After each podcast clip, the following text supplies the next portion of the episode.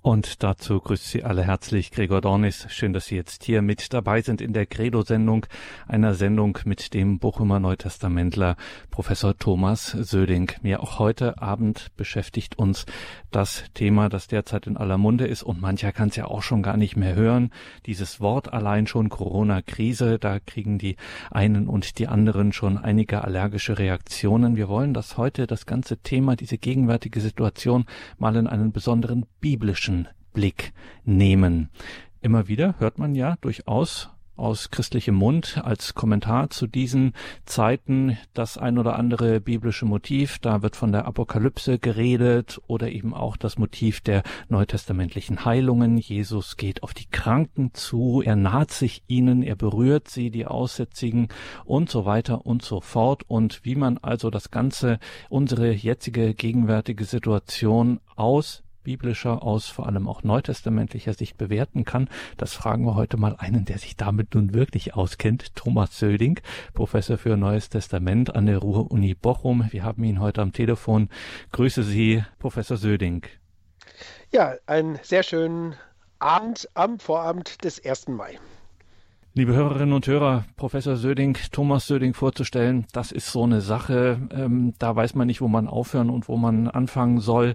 Äh, kann man eine ganze Sendung damit füllen. Ich versuche es mal kurz zu machen. Er ist aufgewachsen in einer Diaspora-Gegend, Hannover, Bad Harzburg. Nach seinen Studien, nach Promotion und Habilitation war er zunächst in Wuppertal Professor und dann seit 2008 ist er an der Ruhr-Universität in Bochum und er macht das Ganze nicht im akademischen Elfenbeinturm, sondern er bemühte sich von Anfang an, das auf möglichst breite Beine zu stellen, also nach außen zu gehen, auch neue Wege zu beschreiten. Zu seinen weiteren Ämtern und Funktionen seien hier nur zwei Dinge erwähnt. Zum einen hat ihn Benedikt XVI. hat Thomas Söding 2011 als Konsultor an den Päpstlichen Rat für die Neuevangelisierung geholt. Neuevangelisation auch ein wesentliches Thema, ein Schwerpunkt von Thomas Söding und Professor Thomas Söding ist seit 2016 Mitglied im ZDK und da im synodalen Weg in dem Forum Machtpartizipation und Gewaltenteilung in der Kirche auch eine spannende Sache, wo er als Neutestamentler auch eine ganze Menge dazu zu sagen hat. Professor Söding, zunächst danke, dass Sie sich für heute Abend die Zeit genommen haben. Wir fangen diese Sendung und unser Gespräch, in das sich nachher auch Sie, liebe Hörerinnen und Hörer, einklinken können, fangen wir unser Gespräch mal mit einer kleinen Armbändchenfrage an. What would Jesus do? Sagt, steht ja da gern mal drauf. Wir wandern jetzt mal ab. Was würde denn Jesus zu dieser ja für uns allen so neuen und so bedrückenden und ernsten Situation sagen? Was würde Jesus dazu sagen? Ja, was würde er sagen? Was würde er tun? Eines ist völlig klar. Äh, es ließ ihn nicht kalt. Hm? Die Pandemie erschüttert die Welt, erschüttert die Menschen. Sie haben es äh, anmoderiert. Einige können das Wort nicht mehr hören. Aber wer jetzt nun wirklich selber erkrankt ist, äh, wer ähm, Bekannte aus den Risikogruppen hat, wer vielleicht selber ähm, sich um Angehörige kümmern muss, die mit dem Leben zu kämpfen haben, vielleicht sogar ihr Leben verloren haben, der sieht das natürlich ganz anders. Und dann brechen ganz grundsätzliche und existenzielle Fragen auf. Und wenn Jesus eines gemacht hat, dann, dass er diese Fragen von Menschen zu seinen eigenen gemacht hat. Was hätte er gesagt? Ähm, eine kleine Einordnung. Zur Zeit Jesu hat es vielleicht keine Corona-Pandemie gegeben. Aber es gab eben sehr viele Krankheiten, es gab Hungersnöte, es gab Seuchen, es gab Krieg, es gab Bürgerkrieg, es gab enorm viel Armut. Und Jesus wäre jetzt nicht der große Prophet und Vermittler der Gottesherrschaft gewesen, wenn er nicht, sich nicht zu diesen Phänomenen ganz intensiv geäußert hat. Das sind nicht diejenigen ähm, Texte, die meistens zu den Lieblingstexten der Menschen gehören, aber es sind enorm wichtige, weil sie Klarheit und Orientierung schaffen. Und wenn ich das noch an zwei Stichworten klar machen darf. Ähm, das eine Stichwort heißt Nüchternheit und das andere heißt Wachsamkeit.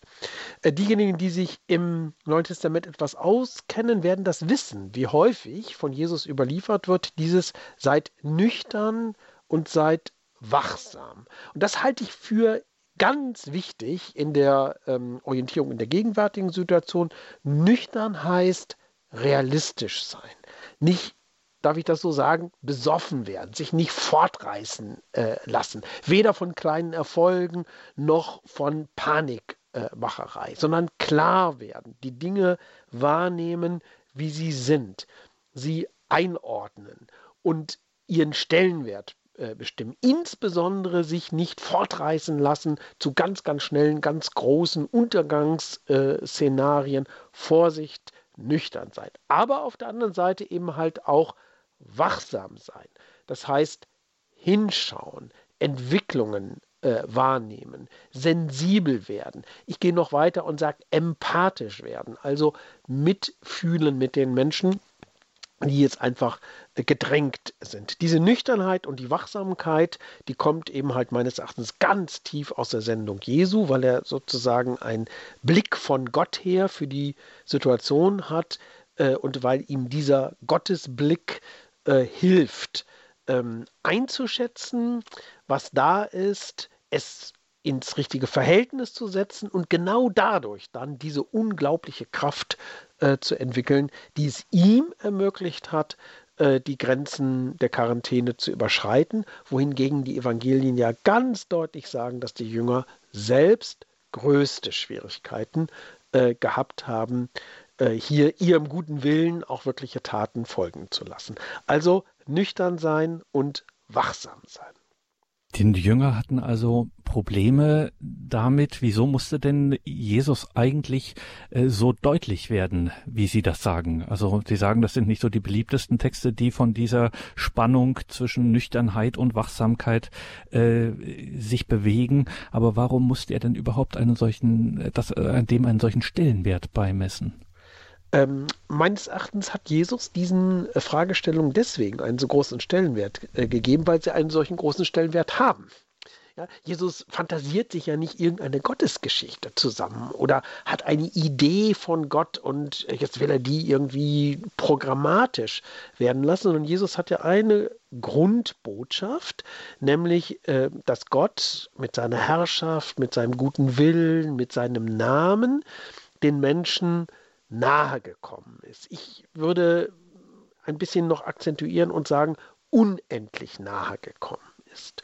Ähm, und unendlich nahe gekommen heißt jetzt, äh, aber so wie Jesus Gott verkündet hat und wie er ihn vermittelt hat, äh, dass jetzt nicht ähm, verbrannte Erde entsteht, sondern dass genau dort, äh, wo äh, Aufbrüche sind, wo Menschenleben sich verändern können, auf einmal sozusagen dieser Gottesatem äh, zu spüren ist den Jesus selber gespürt hat und den er weitergegeben äh, hat. Und wenn jetzt Jesus, so wie Sie das äh, fragen, so klar ist, so hart ist, äh, so nüchtern ist, so wachsam ist, dann deswegen, weil es in diesen schwierigen Szenarien, über die wir dann auch sprechen, wenn wir über Pandemie äh, reden, weil dann bestimmte vereinfachende Erklärungen so naheliegend scheinen, so einfach sind, so simplifizierend sind. Ja, also Gott bestraft sein Volk oder jetzt geht die Welt äh, unter. Und das sind alles Parolen, die zwar zur Zeit Jesu auch im Namen Jesu sogar ausgegeben worden sind, von denen Jesus sich aber distanziert hat. Jetzt ist nicht die Zeit der Unglückspropheten, äh, sondern jetzt ist die Zeit derjenigen, die genau hinschauen, wie es das prophetische Charisma ist, die die Zeichen der Zeit erkennen können und die die Nähe Gottes in selbst diesen Katastrophen äh, wahrzunehmen ähm, in der Lage sind. Äh, das ist den Jüngern schwer gefallen. Das fällt, ich möchte niemandem zu nahe treten, das fällt uns heute schwer. Und deswegen ist diese Konzentration äh, auf die Souveränität, auf die Mitleidsfähigkeit, auf die Anteilnahme Jesu so enorm äh, wichtig. Ähm, gut, also Heilungsgeschichten erzählt man gerne, äh, tolles Gleichnis, wunderbar. Und das konnte Jesus grandios, aber er hat sich eben halt auch mit den dunklen Seiten der menschlichen Seele und mit den dunklen Seiten der Weltgeschichte beschäftigt. Sagt Thomas Söding, Professor für Neues Testament in Bochum und heute unser Gast in dieser Sendung, wo wir mal auf die gegenwärtige Situation mit dem Blick des neutestamentlichen Exegeten, des wissenschaftlichen Auslegers des Neuen Testamentes sprechen, Thomas Söding. Sie haben, Professor Söding, in einem Beitrag für ein theologisches Online-Feuilleton etwas gebracht, wo man auf den ersten Blick, wenn man da mit dem ersten Blick draufschaut, denkt, na, das ist aber jetzt erstmal so richtig aus der biblischen äh, Schatzkammer ganz archaisch gegriffen. Sie bringen nämlich die Begriffe der Reinheit und der Unreinheit, rein, unrein, diese Unterscheidung, die aus dem alten Bund, die bringen sie mit dieser heutigen Situation, die wir jetzt haben, in Verbindung. Und wenn man davon hört, dann schluckt man zunächst und schreckt zurück und äh, macht sich gerade. Was haben Sie denn da gemeint? Worauf liefen denn Ihre Gedanken da hinaus? Ja, also zunächst mal haben Sie natürlich völlig recht, äh, wenn Sie sagen, diese Begriffe Reinheit, Unreinheit, ähm, die müssen erklärt werden. Meines Erachtens lohnt es sich aber auch, ähm, also gegen den Widerwillen, den man vielleicht spüren mag, sich genauer mit äh, diesen Texten zu beschäftigen. Reinheit ist ja nochmal was anderes als Hygiene. Hygiene brauchen wir im medizinischen Bereich, brauchen wir nicht lange darüber zu reden. Da war in der Antike äh, lange nicht die Standards, so also wie wir sie heute erwarten äh, dürfen. Bei Reinheit und Unreinheit geht es noch etwas anderes. Ist auch noch was anderes als ähm, sagen wir mal, Schuld und moralische Güte, sondern Reinheit beschreibt jetzt bestimmte ähm, körperliche äh, Phänomene, die enorme soziale Auswirkungen haben. Und das unter bestimmten Denkvoraussetzungen, äh, die eben halt zur Zeit der Bibel, des Alten Testamentes besonders, äh, sehr plausibel schienen. Und jetzt muss man einfach versuchen, sich in die Logik einer solchen Zeit hineinzuversetzen. Also ich sage es mal heute. Wir wissen, dass Corona sich durch Tröpfcheninfektion und so weiter ähm, verbreitet.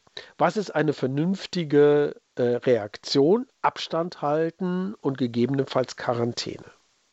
Ja, aber das ist genau die gleiche Logik wie diejenige, die wir in den alttestamentlichen Reinheitsgeboten zum Beispiel am Thema Aussatz finden. Äh, was wollen Sie denn machen, äh, wenn man der festen Überzeugung ist und wenn man auch Erfahrungen gesammelt hat, dass bestimmte Krankheiten, die man nicht heilen kann, äh, dass man ähm, auf sie reagiert, indem man die Kranken isoliert und von ihnen erwartet, äh, dass sie sich ähm, Quarantäneregeln äh, unterwerfen und dass sie natürlich jetzt nicht auf alle Ewigkeit aus der Gesellschaft ausgeschlossen sind, aber dass sie sich dann an die zuständigen Instanzen wenden. Das waren in der Antike dann die Priester, die auch ärztliche Fähigkeiten an den Tag gelegt haben, um dann zu testen, sie gehören noch zur Risikogruppe, oder aber ähm, sie werden nach sieben Tagen, nach 14 Tagen sind interessanterweise ganz ähnliche Zeitmaße wie diejenigen, die heute äh, diskutiert werden. Sie werden dann wieder für rein äh, erklärt. Ähm, diese Reinheitsgebote sind dann später äh, besonders eigentlich erst in der Neuzeit von der sogenannten Moderne, so als archaisches Denken hingestellt worden, über das man Gott sei Dank äh, hinweggegangen äh, ist. Und ich versuche jetzt zu sagen, na, wir brauchen nicht die alten Zeiten äh, zu vergegenwärtigen, aber wir müssen uns doch mal anschauen, äh, wie verantwortungsvoll man unter den Bedingungen der damaligen Zeit mit dem umgegangen ist, was man eben halt als eine potenzielle äh, Epidemie angesehen hat. Und die Aufgabe der Gebote Gottes war es jetzt genau, die Grenzen zu äh, schützen, die dann andere von diesen Ansteckungen befreit haben. Das ist das Denken, das ich zunächst mal in Erinnerung gerufen habe und das habe ich ehrlich gesagt, wir können gerne darüber diskutieren, deswegen gemacht, weil ich nicht glaube, dass wir, gegen, dass wir gegenwärtig so rein rational diese Thematiken äh, beschäftigen, nur unter den Vorzeichen medizinischer Notwendigkeiten, sondern ich meine, bei solchen Fragen, äh, wer darf mit anderen Kontakt haben, wie kann man Kontaktsperren überwinden, ohne sich selbst anzustecken, da kommen ganz archaische, auch religiöse Momente zur Sprache. Und da fände ich es ganz, ganz falsch, wenn das Erfahrungswissen, das äh, in diesem Fall das Gottesvolk Israel gesammelt hat, wenn das nicht mit in die Debatte gezogen würde, um die Dimensionen dessen zu leuchten, über das wir jetzt hier sprechen. Freilich müssen wir da weitergehen. Ja? Also ähm, wenn man jetzt die Praxis Jesu äh, sich anschaut, dann ähm, hat er im Grunde zwei Impulse gesetzt. Äh, der eine Impuls ist ganz, ganz wichtig, also Reinheit nicht nur als ein körperliches äh, Phänomen, sondern als eine Sache des Herzens, also des ganzen Menschen anzusehen, also es das Reinheitsverständnis zu humanisieren, es mit Ethik äh, in Verbindung zu bringen und er hatte eben die unglaubliche Kraft, die Kraft Gottes selbst, jetzt von seiner Seite her diese Quarantänegrenzen zu überschreiten und jetzt nicht sich anzustecken, sondern die Heilung zu verbreiten. Das war unglaublich. Das war ein Zeichen des Messias. Äh, wenn Jesus das kann, können das die Jünger Jesu noch längst nicht notwendigerweise, sondern sie müssen überhaupt sich erstmal in die Nachfolge Jesu einordnen lassen. Sie müssen dann auch wegkommen von irgendwelchen äh, Fixierungen auf grandiose Heilungserfolge, die Jesus gehabt hat. Und Gott sei Dank erzählen uns ja die Evangelien all diese Prozesse. So, und das wollte ich gerne und will ich auch nach wie vor gerne ins Gespräch äh, führen. Ich bin der Meinung, dass die gegenwärtige Corona-Epidemie ähm, eine tiefe religiöse Dimension hat, ähm, die letztendlich auf die Frage ähm, zurückzuführen ist, ähm, wie sehe ich Gott in diesen katastrophalen Szenerien, nüchtern sein, wachsam sein, wie schaffe ich es, vernünftig mit der Ansteckungsgefahr auch im Glauben so umzugehen, dass nicht durch die Praxis meines Glaubens andere gefährdet werden? Und die entscheidende und intelligenteste Frage ist, wie schaffe ich es, ähm, ohne andere in Gefahr zu bringen, äh, diese Quarantänegrenzen zu überschreiten? Das sagt Professor Thomas Söding, Neutestamentler an der Uni in Bochum. Mit ihm sprechen wir über Corona und über das, was sich da aus neutestamentlicher Perspektive dazu sagen lässt. Nochmal zum Thema Glauben, Professor Söding. Sie sagen, die ganze Situation jetzt ist äh, zu einem großen Teil religiös aufgeladen. Es steht jetzt bei den Christen zu schauen, zu reflektieren, äh, wie aus dem christlichen Glauben heraus äh, ja damit dann tatsächlich umzugehen ist. Man hat ja weil wir auch von der Moderne schon gesprochen haben, ähm, gerade auch in der theologischen Tradition der Jüngeren gerne einen Unterschied gemacht zwischen Religion auf der einen Seite und dann der christliche Glaube, der da irgendwie, ja, wie soll man sagen, aufklärerisch nochmal reingrätscht ähm, gegen falsche Gottesbilder etc. Ja, genau. Äh, mhm. vielleicht können wir das nochmal äh, konkretisieren, auch am biblischen Jesus. Was ist jetzt hier der Unterschied? Ja, wie klärt er uns darüber auf, äh, was jetzt für den, an den, in Anführungszeichen, welchen wahren Gott äh, glaubt, äh, angezeigt ist. Ja, also Sie haben äh, meine Sprache äh, auch genau aufgefasst. Ich habe jetzt von einer religiösen Dimension gesprochen. Ich habe nicht gesagt, dass es so von vornherein dass das ähm, jetzt eine christliche Dimension ist. Natürlich muss es eine christliche Dimension sein. Wenn ich jetzt eine religiöse Dimension genannt habe, dann meine ich, dass wir eben halt also bestimmte Zuschreibungen von Wissenschaftsgläubigkeit äh, bis hin zu irgendwelchen ähm, überhöhten Panikattacken haben, so als ob das äh, sozusagen Götter wären, die uns im Griff hätten. Ne? Und jetzt ist es genauso, dass das äh, Christentum Christentum dann, ähnlich übrigens aber auch das Judentum, aber das ist jetzt nicht heute Abend unser Thema, dass das Christentum gerade sehr stark stimuliert äh, durch Jesus, man kann Petrus nennen, man kann den Apostel Paulus nennen, ähm, sehr stark ein in dieser Hinsicht, man muss es gleich erklären, religionskritisches Potenzial gehabt haben. Also religionskritisches Potenzial, damit meine ich jetzt, äh, nicht, ähm, äh, damit meine ich jetzt, ich sage es positiv, Dinge dieser Welt sind keine Götter sondern Gott ist der Schöpfer der Welt und indem Gott der Schöpfer der Welt äh, ist, werden alle Dinge dieser Welt, einschließlich Krankheiten, darf ich das so sagen, entdämonisiert. Ja? Äh, und indem sie nicht als ähm, religiöse Phänomene betrachtet werden, indem sie nicht als dämonische, als göttliche Phänomene betrachtet äh, werden, kann man sie überhaupt nur richtig anschauen, nüchtern und wachsam und kann man Strategien entwickeln, wie man jetzt ähm, verantwortungsvoll mit den Risiken umgehen kann, wie man aber auch Chancen sich erarbeiten äh, kann, jetzt die äh, Möglichkeiten der Kommunikation äh, zu nutzen. Und an der Stelle sehe ich eben halt eine enorme Aufgabe der Kirche. Natürlich muss sie auch selber sehen, ähm, wie sie dann also mit dem äh, liturgischen Shutdown oder Lockdown äh, zurechtkommt. Äh, und da gibt es ja eine ganze Reihe von eigentlich ganz guten ähm, Versuchen. Äh, aber ähm, ich glaube, unsere Gesellschaft braucht eben halt auch eine theologische Analyse, die nüchtern und wachsam ist ähm, und jetzt Maß nehmen kann an der Verkündigung Jesu. Sie haben vorhin das Stichwort Apokalyptik ähm, geprägt. Ähm, dieses nüchtern und wachsam, das sagt dann immer Vorsicht, Vorsicht, Vorsicht. So schlimm eine bestimmte Situation ist, ihr kennt nicht das Ende der Welt. Es geht weiter. Ähm, noch ist nicht das Ende gekommen. Das ist der Cantus Firmus, der, der rote Faden sozusagen der Verkündigung ähm, Jesu. Das heißt nicht, dass alles immer schöner, besser, heller, klarer äh, und so weiter wird. Nein, es gibt immer ein Auf und Ab, es gibt Schatten, es gibt Licht, es gibt hin und her. Ähm, es gibt sozusagen die Wehen des Todes, das wäre auch so ein schönes archaisches Bild, äh, das über die Menschen äh, fällt. Und sie müssen eben halt eine Strategie entwickeln, mit ihr umzugehen.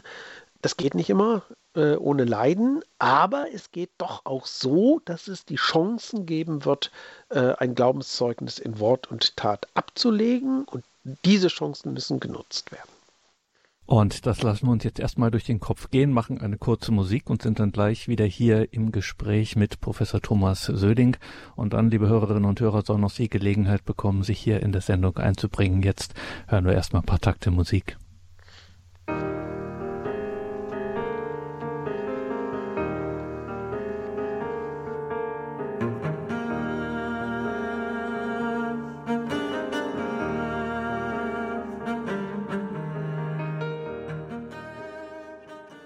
Willkommen zurück in dieser Sendung, sagt Gregor Dornis. Wir sprechen heute über biblische Aspekte auf die gegenwärtige Situation. Wir sind verbunden mit dem Neutestamentler Professor Thomas Söding.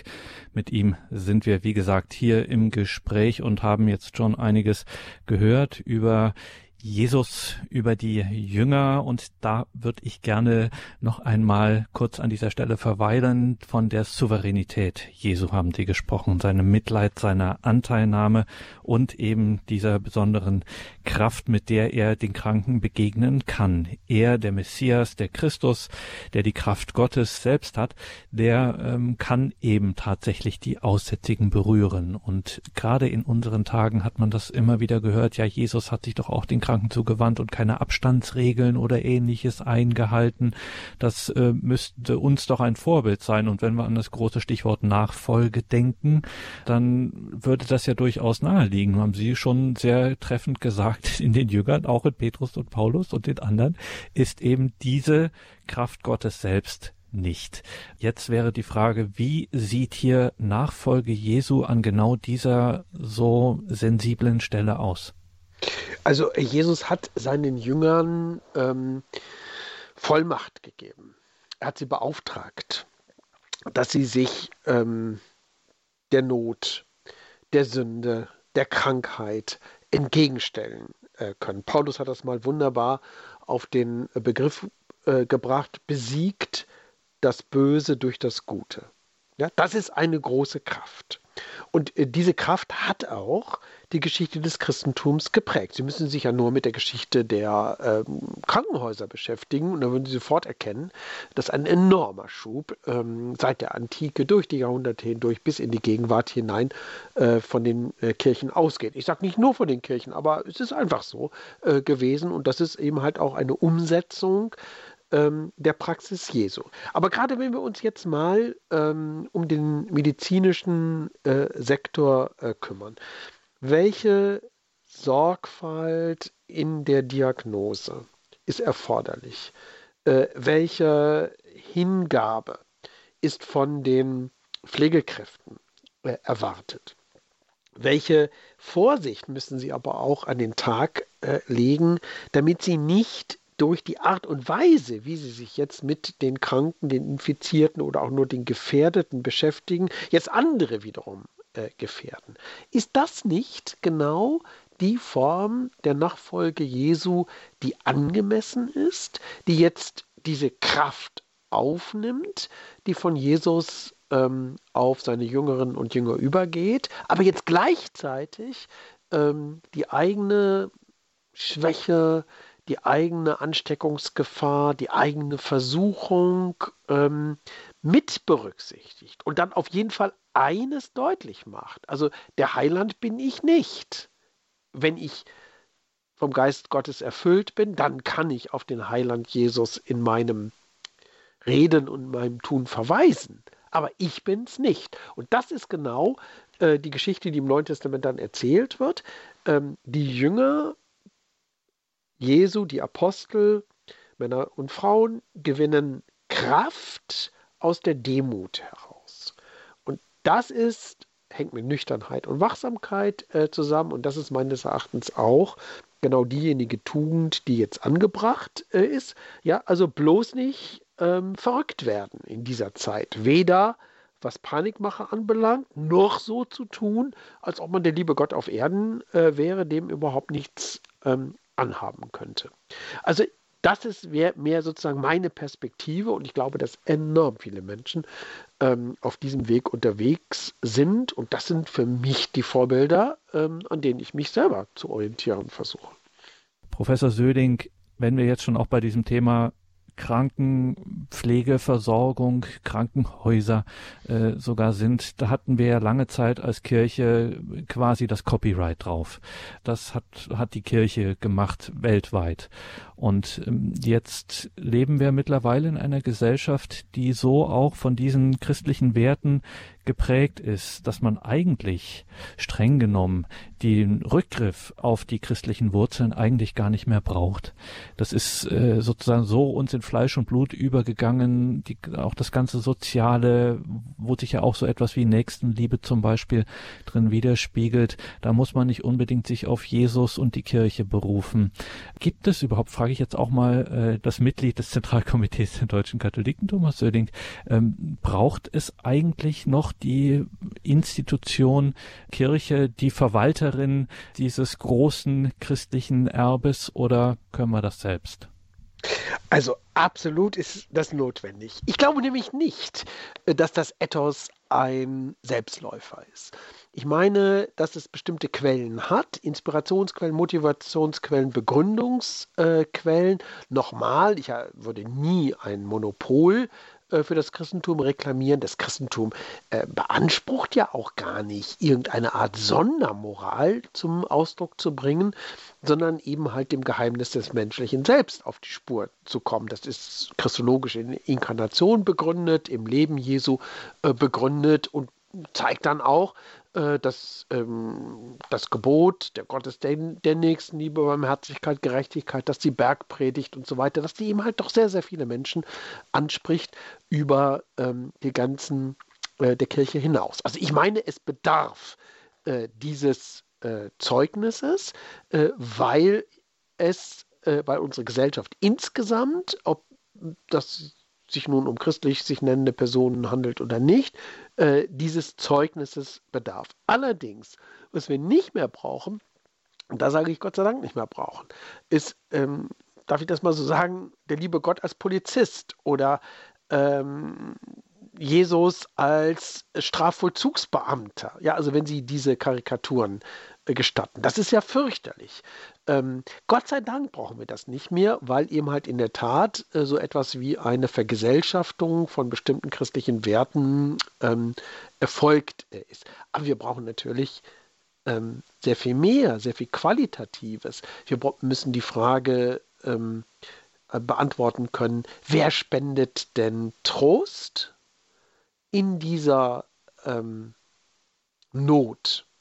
Denken wir nur bis an die Grenze des Todes oder denken wir durch das Leiden hindurch und über den Tod hinaus? Und wie sehen wir dann äh, eine solche ähm, Epidemie, wenn wir erkennen, im Namen Gottes ist es nicht ähm, das letzte Wort? Das sind doch gesellschaftlich absolut aufregende Fragen, äh, die man aus nach meinem festen ähm, Dafürhalten nur aus der Mitte des Glaubens selbst heraus ähm, beantworten kann und die jetzt so niemand anders beantworten kann, sodass ich schon die, äh, denke, dass diejenigen, die jetzt ähm, in der Kirche sprechen, für die Kirche sprechen, hier eine enorme äh, Bedeutung haben. Vielleicht noch ein Satz dazu. Die wichtigsten Zeugnisse sind immer die der Taten.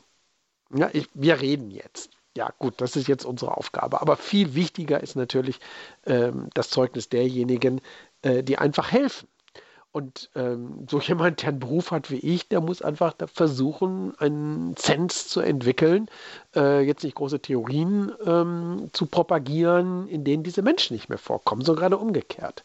Ähm, eine, jetzt bin ich nur mal Theologe, also sage ich, eine Theologie zu treiben, äh, die sensibilisiert äh, für diejenigen Formen des christlichen Zeugnisses, ähm, die eben weitgehend unter dem Radarschirm hinweg ähm, sich bewegen, äh, aber eben halt absolut grundlegend sind. Und da sind wir bei einem weiteren wichtigen Stichwort. Auch das hört man in diesen Tagen immer wieder. Jetzt wird man so darauf zurückgeworfen, was eigentlich wesentlich ist und wirklich zählt ähm, im Leben. Und viele andere Diskussionen wären jetzt sozusagen ähm, hinfällig. Auf der anderen Seite reden wir ja auch in der theologischen Tradition, in der spirituellen Tradition, Professor Söding, immer wieder von diesem Alltäglichen, dass wir besonders heiligen sollen, wie man ja, eben ja. das in der Tradition sagt. Ist jetzt wirklich so, jetzt zählen nur noch die wichtigen Dinge oder ist vielleicht so eine Situation auch eine große Chance dafür zu sagen, äh, gerade jetzt entdecke ich erstmal, wie wichtig diese Kleinigkeiten, das Alltägliche ist? Also mh, mm, Gott in allen Dingen finden, nicht? das ist eine wunderbare mhm. ähm, jesuitische ähm, Formulierung, die sehr anspruchsvoll ist, weil das ja auch bedeutet, auch in der Krankheit ähm, äh, Gott ähm, zu, äh, zu finden. Ähm, der Apostel Paulus sagt, dass man eben halt an jedem Tag, also im Alltag, ähm, Gottesdienst äh, feiern soll. Und da hat er jetzt nicht nur an die Liturgie äh, gedacht, er hat auch an die Liturgie gedacht, sondern er hat an die ganze Lebensführung äh, gedacht. Ja, genau. Das ist vielleicht eine der Chancen, die wir jetzt haben. Das eine ist, ähm, ich will es mal so ausdrücken, Dankbarkeit für das Alltägliche, für den Kontakt, vielleicht für das Gebet am Telefon, äh, vielleicht über die ähm, Geschichte, äh, die vorgelesen äh, wird, vielleicht über äh, die Pflege, die mir ähm, zuteil äh, wird. Und das andere ist ähm, eben halt Mitdenken mit denen, die sozusagen an der Pandemiefront äh, arbeiten, ob das jetzt in den Krankenhäusern ist, ob das in der Wissenschaft ist, ob das auch in der Politik äh, äh ist.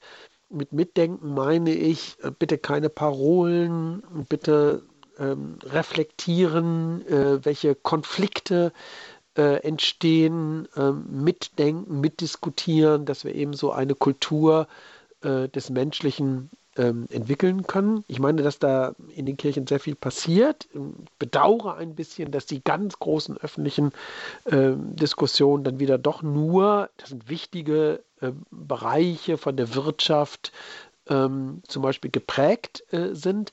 Äh, meine feste Überzeugung ist, dass wir da noch andere, tiefere Schichten des Menschseins ansprechen äh, können, ohne dass ich jetzt äh, in irgendeiner Weise äh, die äh, ökonomischen Nöte geringschätzen möchte, unter denen ja viele Menschen sehr stark leiden. Und ich bin jetzt als Professor verbeamtet, also ich habe jetzt natürlich eine Sicherheit der Position, um die mich viele andere ähm, beneiden wollen. Also wenn wir aber solche Diskussionen äh, führen können, dann können wir aus dieser Krise, und meines Erachtens ist es eine Krise, etwas äh, mitnehmen und äh, schauen, äh, dass wir also Formen der Mitmenschlichkeit entwickeln, die auch in Krisen äh, funktionieren können und nicht nur in Schönwetterperioden sagt Professor Thomas Söding, unser heutiger Gast in dieser Sendung, mit dem wir auf die gegenwärtige Situation schauen. Das machen wir, Sie haben es gemerkt, liebe Hörerinnen und Hörer, aus einer besonderen Perspektive, nämlich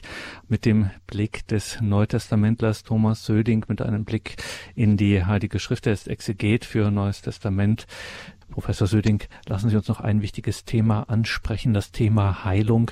Man hat ja, wenn man ganz oberflächlich mal sich das Neue Testament zu Gemüte führt und hier das ein bisschen blättert, hat man den Eindruck, Jesus macht eigentlich zwei Dinge äh, am, am liebsten, nämlich äh, neben der Verkündigung natürlich, ähm, das ist ähm, Heilen äh, und mit den Menschen essen. Dieses Thema Heilen. ja, ähm, genau das ist so äh, zentral äh, bei Jesus. Wie ist denn das theologisch einzusortieren? Sie haben zwei Minuten für die Antwort.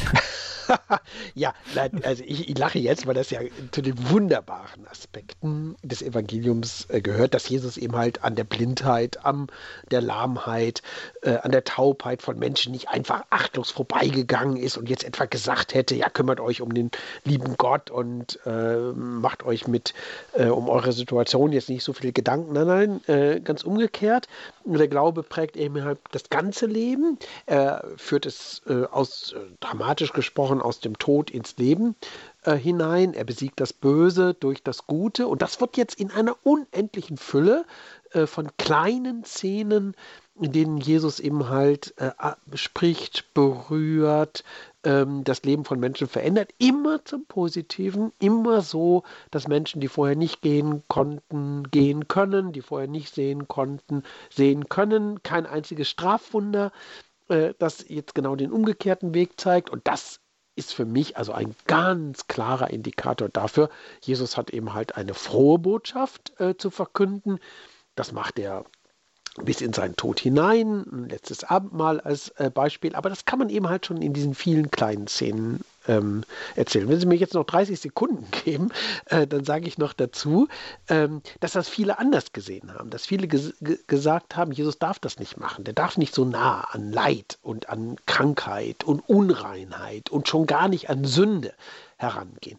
Die, das waren auch Menschen, die sich Gedanken gemacht äh, haben. Die haben eben gedacht, zwischen dem heiligen Gott und den sündigen und kranken Menschen müsste eine möglichst große Distanz aufgebaut werden. Und bei Jesus ist das jetzt anders. Er kommt aus der Heiligkeit Gottes selbst heraus, in die Niedrigkeit, in die Sünde, in die Not, äh, in die Schuld der Menschen hinein und verdoppelt jetzt nicht das Negative, sondern verändert es durch Zuspruch, durch Anteilnahme, durch die Übermittlung äh, seiner Kraft. Ja, dann sucht man nach Worten, nach Begriffen, um sich das zu vergegenwärtigen. Und manche sprechen dann von einem spezifischen Charisma Jesu. Das kann man alles versuchen, aber letztendlich ist es eben halt ein Geheimnis und dieses Geheimnis ist das Geheimnis äh, des Evangeliums überhaupt, dass nämlich Gott im Leben von Menschen auftaucht und dieses Leben verändert, ähm, Krankheit gesund macht, Schuld vergibt und Tod in Leben ver verändert. Und bloß gut, dass ich vorhin gleich auch nochmal zweimal gesagt habe, wie das mit der deutschen Vorwahl ist, denn wir haben einen ersten Anrufer aus der Schweiz hier, Herrn Böhringer. Guten Abend, grüße Gott ja, in die ja. Schweiz. Ja, guten Abend. Gott. Oder grüezi, ja. müssen wir doch sagen. Ja, genau, genau. guten, guten Abend, Herr Stimmt. Professor Söding. Ich guten habe Abend. eine Frage. Sie haben das Thema religiöse Dimension angesprochen und ich bin erstaunt, dass unsere Kirche überhaupt nicht von dem spricht, selbst der Papst nicht. Ich habe das Glück, dass ich jeden Morgen die mhm. Messe anschauen kann und man betet für die, für die Kranken und so weiter. Das ist wirklich sehr schön. Aber ja. ich sage mir, man könnte sich ja doch einmal fragen, wenn doch die ganze Welt betroffen ist und das ist etwas Außerordentliches, mhm. dann könnte es ja auch sein, dass Gott, also ich sage mir das auf diese Weise, dann könnte es ja auch sein, dass unser Schöpfer uns damit auch etwas sagen will. Aber das wird nicht thematisiert. Und ja. warum wird das nicht thematisiert? Das ja. ist meine Frage. Genau, da müssen wir den Papst selber mal fragen. Ne? Ähm, ja. Aber, äh, aber ich sage jetzt mal, äh, ich stimme Ihnen zunächst mal zu. Ähm, aber ich möchte jetzt nicht die Schuld bei anderen suchen, sondern ich frage natürlich auch selbstkritisch, äh, so was hast du denn selber gesagt, was hat die Theologie gesagt? Ich möchte, äh, wenn ich das sagen darf, äh, zu Franziskus erstmal eines sagen. Er hat Bilder geliefert, die enorm stark gewesen sind. Ja also vom Petersplatz, aber vorher schon. Als er allein als Pilger äh, durch Rom gegangen ist. Und wenn ich mir jetzt vorstelle, dass im Zeitalter der Medien, Herr Dornis muss uns das jetzt nachsehen, ähm, Bilder, ein Bild mehr sagt als tausend Worte. Ähm, wenn ich das in den politischen Kontext ja. äh, hineinordne, dann möchte ich mal sagen, also lieber Wladimir Putin, äh, lieber äh, Recep äh, Erdogan, ja, also lieber Donald Trump, wo sind von euch solche Bilder? Ja, also da hat der Papst einfach stellvertretend eine enorm wichtige Rolle gespielt, um die Aufmerksamkeit äh, zu schärfen äh, für diese Gefahr, aber gleichzeitig inmitten dieser Gefahr eine bestimmte ähm, Präsenz zu zeigen. Ja, das ist die eine Seite. Und auf der anderen Seite fragen Sie vollkommen zu Recht, ja und? Ja, gibt es auch etwas zu sagen? Und da meine ich, müsste die Theologie äh, nachlegen. Ich sage mal ähm, zwei Stichworte, die sicherlich ähm, schwierig sind. Prüfung. Das ist das, über das wir vorhin gesprochen hatten. Also was kann man eigentlich lernen? Es ist eine Krise. Aus einer Krise kann man gestärkt hervorgehen. Und Weckruf. Und da knüpfe ich jetzt an Sie an. Es ist ein weltweites Ereignis. Was sagt uns das? Ja? Und ähm, wenn wir es theologisch reflektieren, muss es uns auch von Gott her und auf Gott hin etwas äh, sagen. Und da kann man jetzt Verschiedenes versuchen ähm, zu diskutieren. Manche sagen, ja, schaut doch hin, die Welt ist krank. Das wäre mir ein bisschen zu einfach. Die Welt ist nicht nur einfach krank. Ja, es gibt Not und Krankheit in der Welt. Die Welt ist doch auch also ein Ort ähm, der Begegnung, des Mitleidens, der Anteilnahme. Es ist auch heute ein Ort der Heilung. Ja, sollten wir nicht auch über die vielen sprechen, die geheilt werden? Und würden die vielleicht die Kraft aufbringen, aus dieser Heilung heraus einen Lebensmut äh, zu entwickeln, eine Lebensfreude zu entwickeln, die sie offen macht für Gott. Ja, das wären so Dinge, über die ich tatsächlich, da bin ich ganz bei Ihnen, ähm, wünschte, dass intensiver gesprochen würde. Dankeschön, Herr Böhringer. Wir müssen ein bisschen auf die Uhr schauen und weitergehen. Thomas Söding lehrt an der Ruhr-Uni Bochum. Deswegen ist es schön, dass wir jetzt aus der Schweiz ins Ruhrgebiet gehen zum Herrn Schenk. Guten Abend, Herr Schenk. Ja, recht schön guten Abend, Herr Professor Söding. Guten Hallo. Abend, Herr Dormes. Mir geht es äh, in ähnlicher Weise, dass die äh, Kirchen also äh, meines Erachtens teilweise überfordert sind, äh, ist mein Eindruck, weil wir in den letzten 70 Jahren keine größere äh, ja, Katastrophe mehr hatten, sage ich jetzt mal, mhm. und äh, sich äh, ein bisschen vom Mainstream äh, vielleicht äh, ein, haben einwickeln lassen, beziehungsweise frustrieren lassen, sage ich besser gesagt. Ja. Und können daraus wenig Alternativen zunächst entwickeln und brauchen da äh, vielleicht eine längere Bedenkzeit. Ist das mhm. äh, so möglich? Es gibt schon einige, die sagen, also seid mal vorsichtig mit den schnellen Analysen. Ähm, ich brauche mehr Zeit, um mich damit auseinanderzusetzen. Dann würde ich natürlich zurückfragen, und was macht ihr in dieser Zeit? Ähm, und ähm, die Antwort würde dann im besten Fall äh, sagen, ja, vers wir versuchen ähm, nüchtern und wachsam zu sein, wir versuchen ähm, ein liturgisches Leben äh, aufrechtzuerhalten. Das soll ja jetzt auch langsam wieder stärker mit ähm, Gemeindebeteiligung vor Ort ähm, anlaufen. Ähm, ist das richtig? Habe ich das gehört, dass Sie aus dem Ruhrgebiet anrufen? Mhm. Äh, Bistum Essen? Bistum Köln. Bistum Köln, Bistum Essen. Also ich will nur mal auf die Homepage des Bistums Essen aufweisen. Äh, Bistum Essen gehört jetzt nicht gerade zu den größten und reichsten deutschen Bistümern, aber die sind wirklich unterwegs auf dieser Seite. Die haben wirklich Angebote, mit denen man etwas anfangen kann. Äh, das war jetzt über die Osterzeit natürlich besonders äh, prekär. Äh, es geht aber immer und immer und immer wieder äh, weiter. Äh, also man muss ein bisschen suchen, dann findet man aber auch ähm, Formen, in denen ähm, jetzt diese Situation angesprochen werden wird, Gebete, äh, die man heute äh, sprechen kann. Äh, und das wären sozusagen zunächst mal meine Position. Aber dann haben Sie natürlich auch mit Ihrer Kritik die etwas grundsätzlicher ist, recht. Und die will ich jetzt aber nicht mal gegen, nicht mit dem Finger auf andere zeigen. Ich will mal fragen, äh, was sind sozusagen die großen Herausforderungen, äh, denen sich die Theologie stellt. Und eine ganz, ganz große Herausforderung ist natürlich, ähm, diese Tradition mit der Gegenwart zu vermitteln. Und wenn man äh, die Gegenwart ähm, sieht, ähm, dann ist man natürlich von vielem enorm Positiven fasziniert. Ja, also der Fortschritt der Medizin, ähm, die Verkehrstechnologie, ähm, äh, den, die, das ökonomische ähm, System. Das so, das, wir haben keine Hungersnot mehr und dergleichen. Ja, das ist ja alles gar nicht ähm, selbstverständlich. Aber es gab immer diejenigen, die gesagt haben, schaut nicht nur auf die hellen Seiten. Schaut auch auf die Schattenseiten.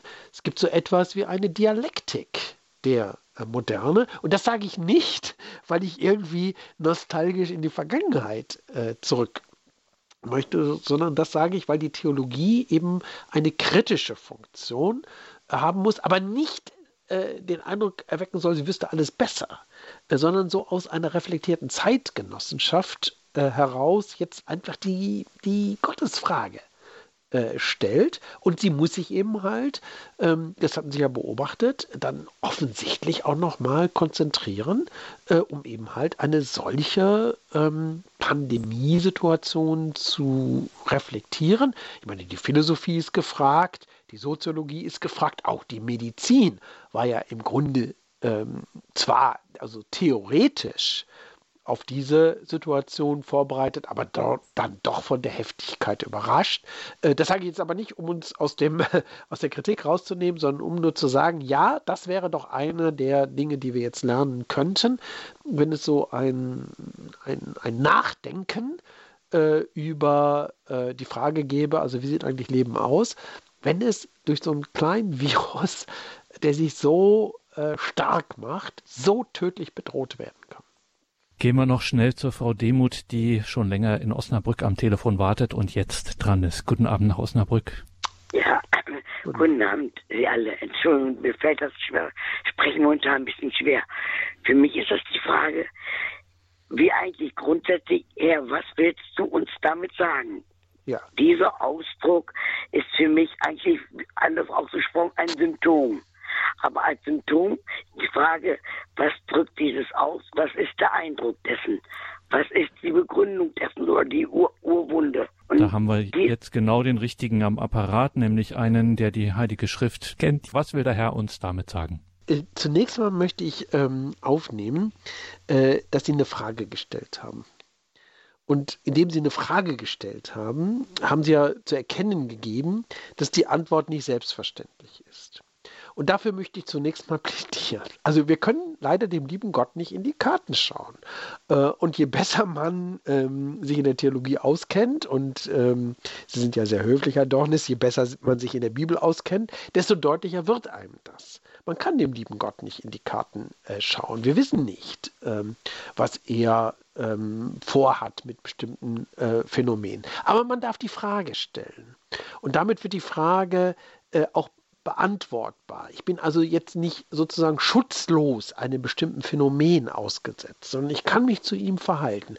Und zwar kann ich mich zu ihm verhalten, nicht nur, dass ich also in meinen eigenen Erfahrungen und den Erfahrungen meiner Familie nach Lösungsmöglichkeiten, nach Deutungsmöglichkeiten suche, sondern ich habe eben halt den großen Schatz ähm, der Heiligen Schrift, ich habe den großen Schatz der christlichen Tradition, ich habe den großen Schatz der Liturgie, des Dogmas und so weiter der Kirche und ähm, das überfordert mich ja schon fast, äh, mich an dieser Stelle ähm, äh, zu orientieren. Also was will Gott uns damit sagen?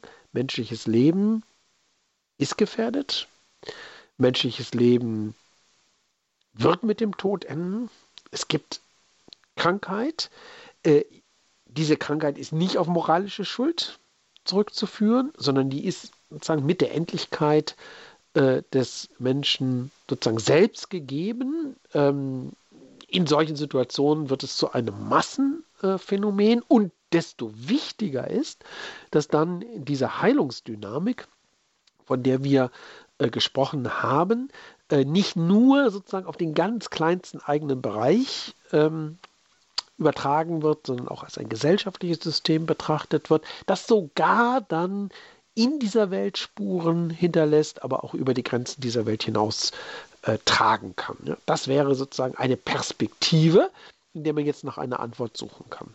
Ohne dass man irgendwann denkt, man hat es gefunden und braucht nicht mehr weiter zu fragen. Danke, Professor Söding, für diese Stunde, dass Sie sich hier die Zeit genommen haben und sich unseren Fragen gestellt haben. Professor Thomas Söding war heute zu Gast, liebe Hörerinnen und Hörer, in dieser Sendung. Es ging um die aktuelle Situation und Möglichkeiten, das mit einem Blick in das Neue Testament zu verstehen. Thomas Söding ist neutestamentlicher Exeget, gleichzeitig in vielen anderen Gremien in der Kirche unterwegs, unter anderem beim Zentralkomitee der deutschen Katholiken. Sie müssen, liebe Hörerinnen und Hörer, unbedingt noch in die Details zu dieser Sendung schauen in unserem Tagesprogramm auf horeb.org beziehungsweise in der Radio Horeb App, denn dort finden Sie einige Links unter anderem zu einem Buch wie Ein Gott für alle, der Aufbruch zur Weltmission in der Apostelgeschichte. Danke, Professor Söding, für heute Abend. Ihnen alles Gute, viel Segen und Kraft für Ihre Arbeit und vor allem, ja, wie wir in diesen Tagen immer wünschen, bleiben Sie gesund. Bleiben Sie gesund und behütet. Danke Ihnen, liebe Hörerinnen und Hörer, fürs Dabeisein. Jetzt folgt hier um 21.30 Uhr die Reihe Nachgehört. Einen gesegneten Abend und eine behütete Nacht wünscht Ihr Gregor Dornis.